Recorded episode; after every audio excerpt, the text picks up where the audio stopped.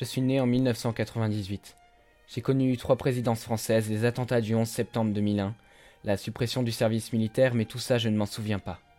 Pourtant, ça a bel et bien existé, et ça laisse des traces dans ma vie quotidienne. Je les ai connus, ces événements, des années plus tard, certes, grâce aux cours d'histoire, mais j'étais là.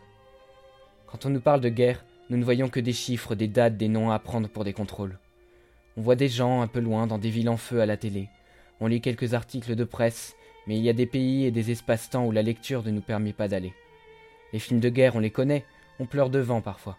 Souvent, ils parlent de la Seconde Guerre mondiale, la liste de Schindler, la rafle, la vie est belle et tant d'autres. Pourtant, on a beau visiter des mémoriaux, apprendre des dates, regarder des films, lire des articles et des livres, on a toujours cette prétention de penser que c'est loin que c'est terminé. Certains disent que l'histoire se répète, qu'il faut la craindre parce que les guerres sont condamnées à se reproduire, parce qu'une effusion de sang sur un pays gicle sur un autre. Ce n'est pas comme ça que j'envisage l'histoire, mais je me souviens de janvier et de novembre 2015 où le mot guerre a pris un peu plus de sens. L'histoire, ce n'est pas un livre, un bac ou une fac, c'est ce que nous vivons. Si on oublie la Seconde Guerre mondiale, c'est que d'autres nous oublieront.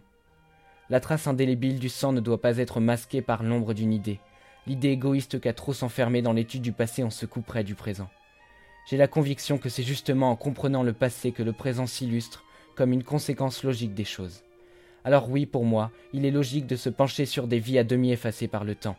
Oui, ça a du sens de se souvenir, parce que ça sauve des vies et des idées. On oublie trop vite que l'on ne vaut pas mieux que nos ancêtres. On oublie trop vite qu'il n'y a qu'un pas d'une élection démocratique à la mise en place d'une dictature. Les idées suprémacistes que certains redécouvrent avec émerveillement, les envisageant comme des alternatives aux erreurs politiques individuelles.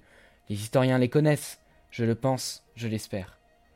Ils savent la menace qui pèse à chaque instant sur la vie démocratique, et pourquoi nous, simples élèves, étudiants ou jeunes travailleurs, devrions-nous nous contenter de tomber dans des impasses sensiblement identiques à celles qui avaient pu massacrer des peuples par le passé? Mayong, évoquant le fanatisme politique de la révolution culturelle, observe que ceux qui reviennent sur le passé n'ont pas forcément de dessein malveillant.